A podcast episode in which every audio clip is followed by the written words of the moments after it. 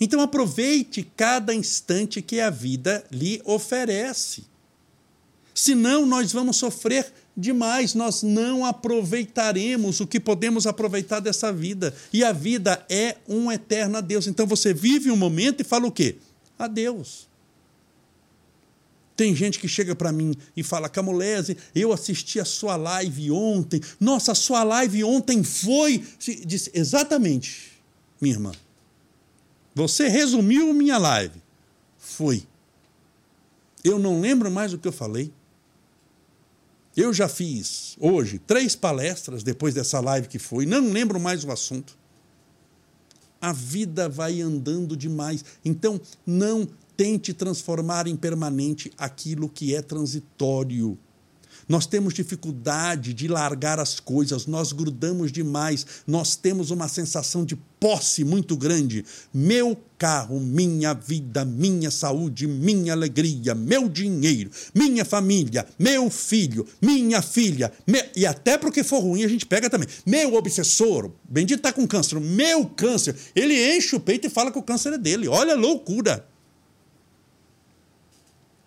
Ele chama o câncer de meu, ele toma propriedade até do câncer. O meu câncer. O obsessor, que você está doido para largar, ele chama de meu. Porque o meu obsessor, se você quiser, você procura um para você, porque esse já é meu. O meu obsessor tem depressão. A minha depressão, a minha angústia, a minha síndrome do pânico, larga, aprende a abrir mão, criatura de Deus. Por isso é que é difícil prosseguir livre no mundo espiritual. Por isso é que é necessário aprender a morrer. Por isso que a gente morre várias vezes, existindo várias vezes na Terra, para poder aprender a dizer adeus, senão você não vai longe, você não vai na esquina. Você já viu a dificuldade? É, é, de vez em quando, hoje eu não tenho mais tempo para isso, mas de vez em quando eu assisti um programa, trechinhos, de um, de um programa na televisão, na TV a cabo, que chama, mais ou menos o nome é a acumulação, acumuladores, uma coisa assim, que mostra um pessoal em casa que eles acumulam tudo. A casa, quando você entra, é a sensação assim: eu entrei, eu só não sei se vou sair vivo. Porque aquilo deve ser tanta bactéria, vivo, é, é, é vírus, obsessor, é uma sujeira. Tem assim, tem casa que tem 200 gatos mortos, tem um monte de coisa chama acumulação ou acumuladores. Aí o programa vem uma psicóloga, conversa, porque a pessoa não está bem, já tem que chamar a psicóloga para conversar, isso e aquilo. E eles falam: nós vamos ajudar você, nós vamos trazer uns caminhõezinhos, e vem 10 caminhões jamanta, com as caçambas enormes, só para tirar a sujeira. Só que a pessoa acumulou aquilo ali durante anos. E aí chega o dia de fazer a limpeza. E tá a psicóloga lá, tem a ajuda da família, estão as câmeras, e, e, e a pessoa fala assim: olha, então eu vou pedir, nós vamos te ajudar para você se desfazer das coisas. E a pessoa começa a se desfazer. Ela pega um álbum, não sei do que. Ah, isso daqui eu vou precisar. Ah, isso daqui não dá que eu vou precisar também. Isso daqui não vai. Coisas velhas que não servem mais. Você já viu, porque quando eu falo isso, de se desapegar de determinadas situações, problema não é nem isso. Já viu ga, é, é, é, é, gaveta de armário de marido aposentado? Que ele se aposentou. E ele desandou a guardar. Tem aquela gaveta que tem arame, parafuso, roelinha, alicate, mais arame, mais pedacinho de fio. Um monte de coisa muitas enferrujadas que, se você colocar a mão ali, há risco de morrer de tétano e cair dura, não dá nem para ir para o hospital tomar vacina para ser socorrido. Mas o que, que a pessoa faz? Guarda que pode ser que precise. Ela já tem 178 potes de margarina. Ela não serve comida para fora, Ninguém usa 178 potes de margarina mais os 238 tapeware que elas têm em casa, mas ela guarda o 279, o 280, porque pode ser que precisa.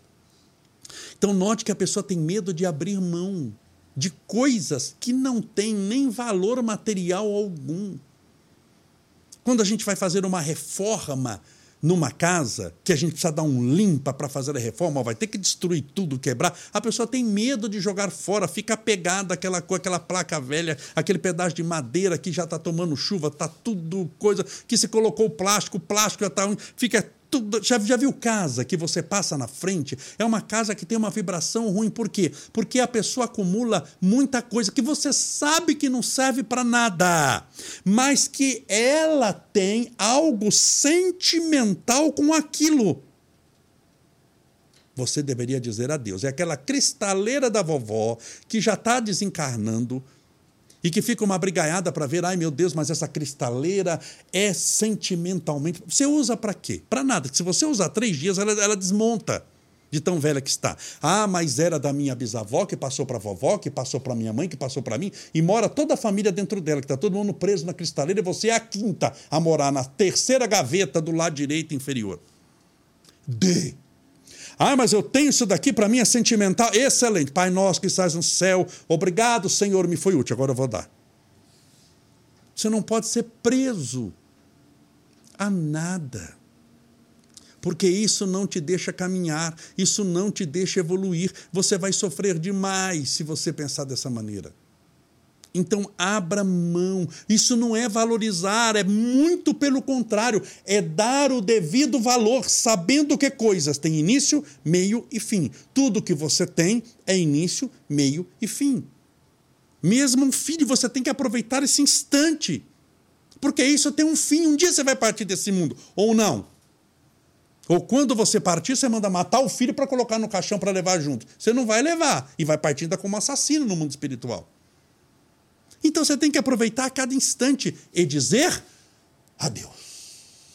Cumpri a minha tarefa. Foi o que Paulo fez. Isso é bíblico. O que eu estou falando para você é mandamento bíblico. Paulo fala: Eu combati o bom. Isso na véspera de morrer. Eu combati o bom combate. Ou seja, lutei onde precisava, lutei com todas as forças, lutei, dando tudo de mim. Mas ele não para para falar, agora sentei que eu vou contar a luta. Certo dia estava eu andando. Não, isso ele fez enquanto combatia. Paulo foi o que mais escreveu cartas, é o que tem mais textos no Novo Testamento. O que tem mais livros, o Novo Testamento são 27 livros, ele que escreveu os Tessalonicenses, aos Filipenses. Escreveu 13 cartas, foi o que mais produziu mas depois que produziu, produziu. Depois que a flecha foi lançada ao alvo, a flecha não, é mais, é, não mais é sua, ela foi lançada. Eu combati o bom combate. Agora já imaginou Paulo falando: Eu combati o bom combate. Vou levar todas as medalhas, todos os escudos, toda a espada, toda a dificuldade, tudo que eu quero levar comigo como prova histórica do combate que eu combati. Morreu quase nu só com um farrapinho no corpo, mas chegou no mundo espiritual como um milionário de Deus. Então aprenda a abrir mão. Aprenda a abrir mão.